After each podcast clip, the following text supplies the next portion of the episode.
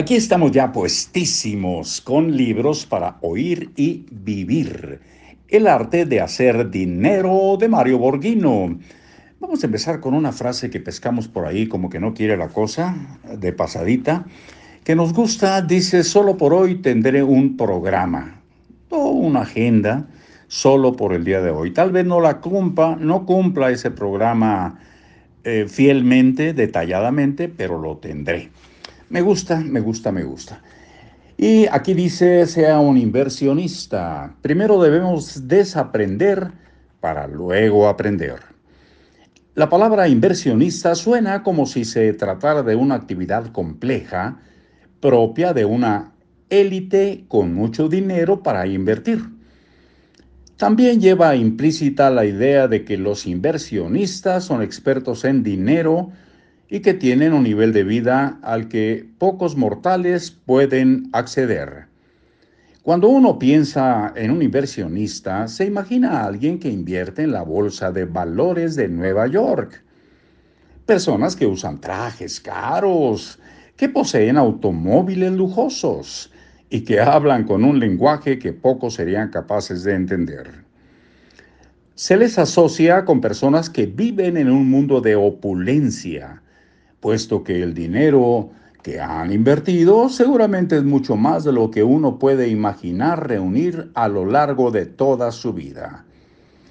Vaya, ni siquiera teniendo siete vidas como los gatos. Sin embargo, quiero decirle que estas ideas están muy alejadas de la realidad.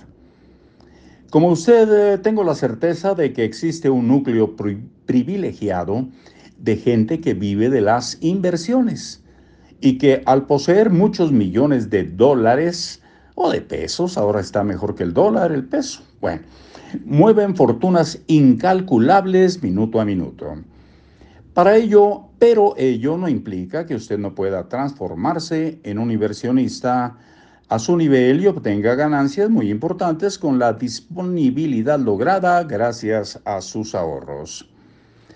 Un inversionista es simplemente una persona que tiene conciencia de que el dinero debe ponerse a trabajar para que produzca más dinero. El dinero estancado se vuelve perezoso y cada día tiene menos movilidad. Como consecuencia, gradualmente produce menos dinero y esto solo lo hace más pobre. Las personas que acumulan muchos millones mueven su dinero todo el tiempo, como si no tuvieran suficiente. La razón por la cual tienen tanto es porque siempre están pendientes de él y lo rotan de un instrumento a otro. Esas personas son tan ricas que parecen no necesitar más dinero, porque toda su vida no les alcanzaría para gastarlo pero continúan aumentando su patrimonio. Este es el principio de vida. Como todo principio significa que es de carácter universal, que se aplica en todos los órdenes de la vida y en todo el mundo, no importando la nacionalidad, raza o credo. Por ejemplo, las mujeres bonitas van más veces al salón de belleza que las que no lo son.